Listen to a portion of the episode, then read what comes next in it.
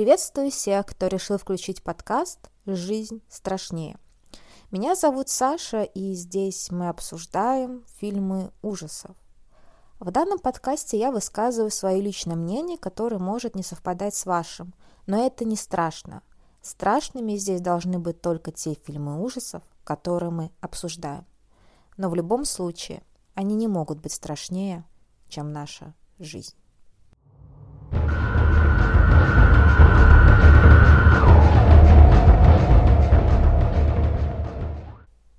Сегодня мы поговорим про фильм «Silent Hill». Он был снят в 2006 году, режиссером выступил Кристоф Ганс. До съемок фильма «Silent Hill» в фильмографии режиссера было всего три фильма. Но, забегая вперед, это не помешало снять ему качественный хоррор, который спустя годы держит зрителя в напряжении. Этот канадский фильм основан на японской компьютерной игре – Честно говоря, я не играю в компьютерные игры, поэтому не могу сравнить э, игру и фильм. У фильма Silent Hill есть продолжение под удивительным названием Silent Hill 2, но это, простите, какая-то чепуха полнейшая, поэтому останавливаться на нем я не буду от слова совсем. Таким образом, сегодня мы обсуждаем только первую часть фильма Silent Hill в отрыве от ее основы – в свое время этот фильм произвел на меня неизгладимое впечатление, да и по прошествии лет он не стал для меня менее пугающим.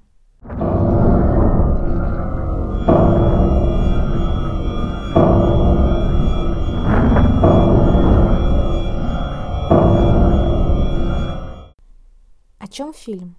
Честно говоря, сам сюжет не то чтобы уникален, наоборот, он достаточно банален – но картинка и атмосфера позволяют Silent Hill выбиться из числа фильмов с подобной идеей. Итак, у нас есть семья, мама, папа и приемная дочь. Дочь Шерон страдает от лунатизма. Во время своих припадков она произносит название Silent Hill. Когда в очередной раз у Шерон случается приступ, она доходит до водопада и чуть не прыгает с него. В последний момент ее мама Роуз спасает дочь от гибели. Тогда Роуз решает отвезти девочку в этот самый город, чтобы разобраться в происходящем. При въезде девушки попадают в аварию, а когда Роуз приходит в себя, обнаруживается, что дочери нет, что она пропала. И мать отправляется на поиски Шерон. Ну и, соответственно, мы сталкиваемся с мистическими событиями. Всего у нас есть несколько Сайлент Хиллов, реальный город, куда приезжает отец семейства в поисках жены и дочери, туманный город, тот, который навсегда замер в том времени, когда он был сожжен. Отсюда и пепел, который постоянно падает с неба, создавая гнетущую, непередаваемую атмосферу.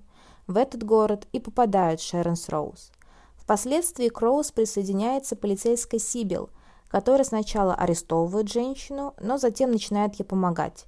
А в одной из сцен жертвует собой, чтобы спасти нашу главную героиню. Полицейская тоже попадает в этот туманный Сайлент Хилл. И еще у нас есть темный, ночной Silent Hill, который наступает после воя сирены, а вместе с ним появляются кошмарные монстры. Откуда же взялся этот мир и почему он существует в таком ужасном виде?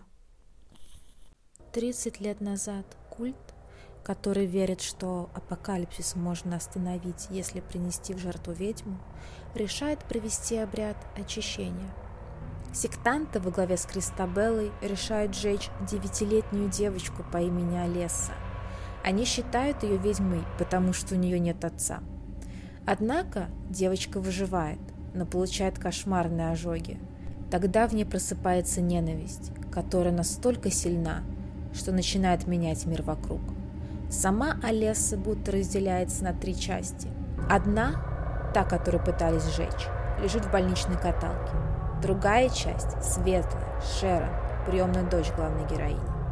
И третья часть – темная сторона Олесы, та, которая своей ненавистью создает новую реальность, потусторонний мир, полный монстров и мести. Олеса контролирует этот мир, ищет сектантов и убивает их, а чудовища, которых она создает, в той или иной степени являются ее отражением реальности – Сложно объяснить это лучше, чем это сделал сам режиссер Кристоф Ганс, поэтому я приведу его цитату в моем вольном переводе. «Это город людей, застрявших в темных снах, и она, Олеса, причиняет городу то, что эти люди сделали с ее телом. В этом для меня смысл тьмы. Внешний вид города искажен так же, как была изранена ее собственная плоть. Это интересно, потому что сам город отражает такую раздробленную психологию, разные измерения, разные двойники одного и того же человека. Эти монстры похожи на остатки забытых чувств, таких же сильных, как ненависть или вина. Настоящие монстры – это люди, сектанты, пытавшие Олесу. Когда я взялся за этот фильм, я знал, что нельзя изображать монстров просто чудовищами, которые прыгают на тебя. В реальности этого маленького города была в некотором роде истерзана. По сути, мы в ее голове. Она рисует то, что мы видим. Идея заключается в том, что она бешено калякает рисунок таким же образом, как она стерзывает антураж. Это бойня с карандашами. Так что в данный момент идея состоит в том, что мы видим не только сам антураж, но и его архитектора. Сейчас я хочу перейти к самым страшным событиям и разного рода монстрам, самым запоминающимся моментам, по моему мнению. Первое, о чем хотелось бы сказать, это персонаж, которого знают даже те, кто в глаза не видел Silent Hill. Чтобы, если вы думали, будто ничего не знаете о данном фильме или пусть даже игре, вероятно, сейчас смогли представить один из его культовых символов. Это пирамида головой. Ох, девочки, отвал всего. Данный монстр носит шлем, как можно понять из имени в форме пирамиды. Сам он обнажен и носит только такую штуку, видимо, человеческой кожи, которая прикрывает нижнюю часть его тела. Он высокий, прям даже скажем, офигеть, какой высокий, сильный. Его основное оружие – это огромный нож, который с легкостью может прорезать стальную дверь. В одной из сцен он поднимает рукой живую женщину, а другой рукой срывает с нее кожу одним движением. Дичь. Пирамиды головы символизируют насилие. Вообще очень много различных интерпретаций в образа, но все они сводятся к насилию. Несмотря на весь ужас, который вот лично у меня вызывает данный персонаж, многие сексуализируют его и ловят на него краш. В целом я могу понять такое отношение, ведь э, монстр – некое воплощение мужественности. Но все-таки это чудовищное создание, а не обычный секси-парень. Так вот, это один из монстров, с которым сталкивается Роуз во время поисков дочери – но кого же еще встречает несчастная мать, когда Сален Хилл превращается в обитель кошмаров? Я не буду перечислять всех, только тех, кого считаю нужным, сори, все такое. Первые монстры, с которыми сталкиваются Роуз, так называемые серые дети. В контексте символизма серые дети – одноклассники Олеса, которые издевались над ней и кричали «Жги ведьму!». Поэтому монстры горят изнутри. Сам режиссер Кристоф Ганс говорил, что это своеобразная форма мести. У чудовищ лица скручены в бок, а сами они напоминают детей, которые страдают от боли и издают истошные вопли. Еще один монстр, связанный со школой, труп уборщика в туалете. Ой, на самом деле вообще не хочется про него говорить, но мне кажется, он тоже достаточно запоминающимся, абсолютно мерзотным персонажем. Этот, мягко говоря, нехороший человек – совершил акт насилия над Олесой, когда та пряталась от одноклассников в туалете. Фу, я вообще не могу о таком говорить, меня саму триггерит, но важный факт а, для понимания концепции этого чудовища. После того, что произошло, девочка использовала свои новые силы, чтобы убить его и связать колючей проволокой в кабинке туалета, где он и совершил надругательство над ней – этот, назовем его туалетный монстр, оживает и пытается догнать Роуз, двигаясь в отвратительной позе за связанных проволокой частей тела и вопит от боли. Еще он мерзко двигает грязным черным языком, что в очередной раз намекает на тошнотворный сексуальный подтекст данного чудовища. Господи. Все, все, я закончила про него говорить. Самыми жуткими монстрами для меня всегда были медсестры. Они мне снились в кошмарах наряду с пирамидоголовым. Но я сама себе испортила впечатление, посмотрев фильм о том, как снимался Салит Хилл, и теперь, когда я вижу эту сцену, то представляю лишь то, как та самая сцена была сделана. Что касается медсестер, Их лица сильно деформированы, обернуты в бинт. Они одеты в обтягивающую откровенную форму, которую, кстати, шили для каждой актрисы отдельно, по четким индивидуальным меркам, чтобы одежда максимально сидела по фигуре. Медсестры застыли в странных позах, и они начинают корячиться и конвульсивно двигаться, если есть источник света или звука. У них в руках ножи, которыми медсестры начинают размахивать налево и направо, если чувствуют чье-то присутствие – когда Роуз проходит сквозь них, то медсестры реагируют на звук и начинают фигачить ножами, в том числе нанося ранения друг другу. О, вообще нормально. Пусть из-за этого фильма о фильме данные монстры уже не кажутся мне такими страшными, эта сцена все равно является одной из самых моих любимых в Сален Хилле. А что касается символики, очевидно, что это воспоминание Олесы о ее пребывании в больнице. Пугающий вой сирены.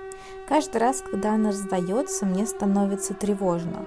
Даже когда я пересматриваю фильм, это чувство раз за разом нарастает во мне.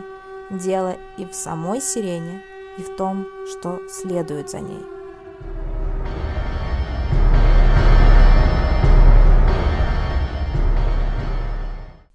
Сейчас мы поговорим о концовке фильма, соответственно, здесь у нас огромные спойлеры будут присутствовать. Сектанты прячутся от темного мира в соборе, веря, что там они в безопасности. И действительно, Олеса не может туда проникнуть. В конце она пользуется телом Роуз, чтобы добраться до своих обидчиков и покарать их. Тем временем сектанты ловят Шерон и готовятся сжечь ее, но сначала они сжигают полицейскую – это дикая сцена. Сектанты орут, радуются тому, что сжигают ведьм. Шерон вопит и пытается вырваться из рук сектантов, не в силах смотреть, как эти нелюди сжигают женщину, и понимая, что она следующая. Но и сама агония полицейская и ее воспламенение. На этой сцене меня всегда пробирает злость. Как можно быть такими слепыми и верить в подобный бред? Сжигать людей, надеясь, что вас это спасет, хотя очевидно, что все происходит с точностью наоборот. И эта предводительница секты Кристабелла с вечным невозмутимым надменным лицом, будто она святая и знает все лучше всех, а на самом деле самая главная злодейка и самый бесчеловечный монстр в этом фильме. Итак, Роуз успевает в нужный момент. Ее дочь, к счастью, еще жива. Сектанты накидываются на Роуз, а Кристабелла сильно ранит ее. Но не тут-то было. Тьма выходит из раны Роуз и, наконец-то, пробирается в собор. Появляется изувеченная Олеса, прикованная к кровати, и убивает всех сектантов вместе с Кристабеллой с помощью колючей проволоки. Сцена кровавая, но, честно говоря, на душе так сразу радостно. Кроме того, появляется темная часть Олесы. Она улыбается и подходит к Шерон. Теперь они одно целое. Мать и дочь возвращаются домой, думая, что все позади, но туман из Салент-Хилл не отпустил их. Они все еще там.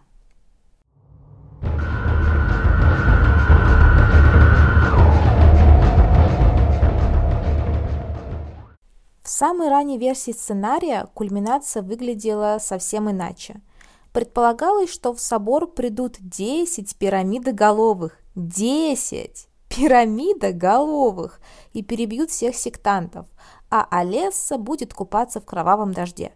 Пирамиды головых кульминации мы не увидели, но Олесса немного покружилась под дождем из крови. Вообще я боюсь представить, насколько гротескно выглядела бы эта сцена. Мне кажется, финальная версия более логична. Даже если вы не знаете, что фильм снят по игре, это чувствуется. Я прям вижу, как вы должны проходить все эти жизнерадостные квесты, чтобы выжить и докопаться до истины. Олеса рассказывает и показывает ту правду, которая на самом деле произошла с ней. И Роуз должна пройти все этапы, чтобы доказать свою любовь к дочери – и чтобы узнать реальную историю маленькой девочки, которую погубила людская жестокость. Еще один момент, который бы хотелось отметить, это мотив веры. Мне кажется, что в фильме показаны две стороны веры.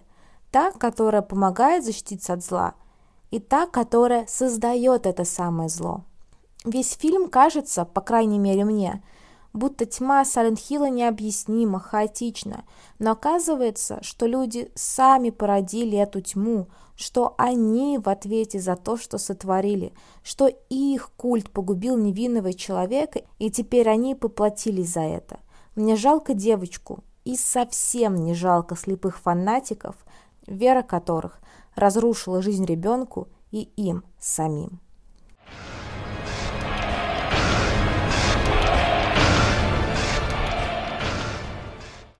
Еще одна тема – материнства. Фраза «мать», «бог» в глазах ребенка повторяется в фильме несколько раз.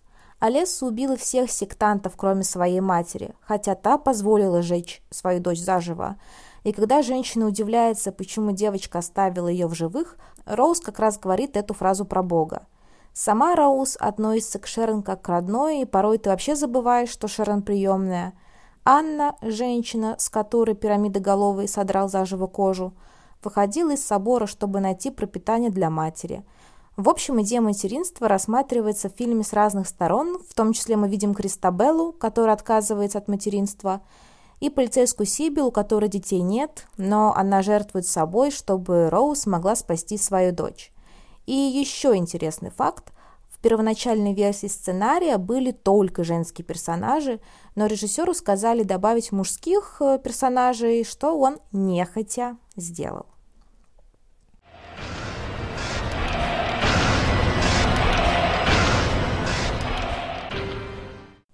Еще что мне очень нравится в этом фильме, из главной героини и полицейской не пытаются сделать прилизанных женщин, которые, вот знаете, в любых обстоятельствах, с идеальной укладкой макияжем. У нас там постапокалиптический мир, но главная героиня всегда выглядит так, будто только что из салона красоты. В Silent Hill все персонажи выглядят очень органично. Мне еще нравится эта фишка, что глава секты Кристабелла выглядит ухоженно, в симпатичном платье, с прической, когда вокруг нее фанатики просто как бомжи какие-то. Ну, хотя, по сути, они и есть бомжи. А если вернуться к Роуз, то сама актриса большую часть съемок не мыла голову, чтобы соответствовать состоянию персонажа. И вообще у нее было несколько комплектов изначально одинаковой одежды – которые различались по степени загрязнения. Чем дольше, тем больше на костюме появлялось грязи и крови. Все очень правдоподобно. Еще один пугающий троп для меня, который в любом фильме сводит меня с ума, это невозможность вернуться домой. В предыдущем эпизоде я рассказывала про фильм «Солнцестояние», где ты либо умираешь, либо присоединяешься к культу с кровавыми обрядами. Но это только если тебе, так скажем, повезет – Домой ты не можешь вернуться. Так же и здесь. Если ты попал в туманный мир Сайлент-Хилла, домой дороги нет.